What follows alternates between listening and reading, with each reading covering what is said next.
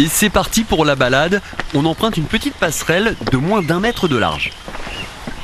Et déjà une première rencontre. Il y a une palombe juste en contrebas là. Mathieu Moulis, garde naturaliste, va nous guider sur la réserve. On est en train de découvrir la forêt marécageuse qui est la forêt primaire des Landes. On est dans un marécage donc euh, typiquement euh, on a des essences qui ont les pieds dans l'eau toute l'année. Sous nos pieds, une dizaine de centimètres d'eau. Dans le marécage on a une eau euh, qui paraît un peu orange, je dirais peut-être de couleur rouille. C'est qu'en profondeur euh, on a tout simplement un complexe argileux avec une présence de fer qui rend tout simplement un sol euh, imperméable. Et tout un tas de plantes poussent ici. Sous nos yeux, là, on peut voir il y a des allures un peu de, de sorcière, je dirais, et des cheveux un peu en pétard. Ce serait le carex. Autre espèce caractéristique euh, de la forêt marécageuse, l'iris des marais, l'iris jaune, du trèfle d'eau. Euh, après, dans la zone de tourbière, on va se retrouver avec des plantes carnivores.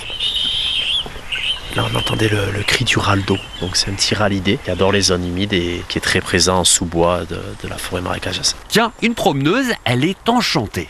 Assez mystérieux, assez, on dirait presque fantastique, parce que cette petite passerelle là nous mène euh, vers un étang, j'imagine. Donc c'est la découverte, tous les sens sont en éveil. Un marécage mis en valeur par les couleurs d'automne. On se retrouve avec des, des couleurs un peu plus dorées, rouges, euh, une panel de couleurs qui rend assez magnifique euh, la forêt marécageuse. Et puis en bout de passerelle, l'étang noir apparaît devant nous.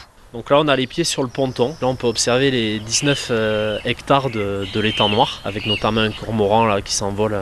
J'entends le martin pêcheur qui siffle.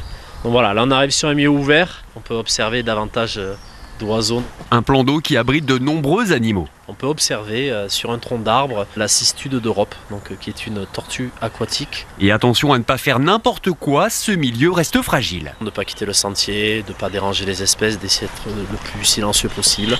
Vous arrivez dans un espace naturel, effectivement il est classé, donc euh, essayez de respecter les lieux et- et les habitants. La réserve de l'étang noir est ouverte tous les jours au public.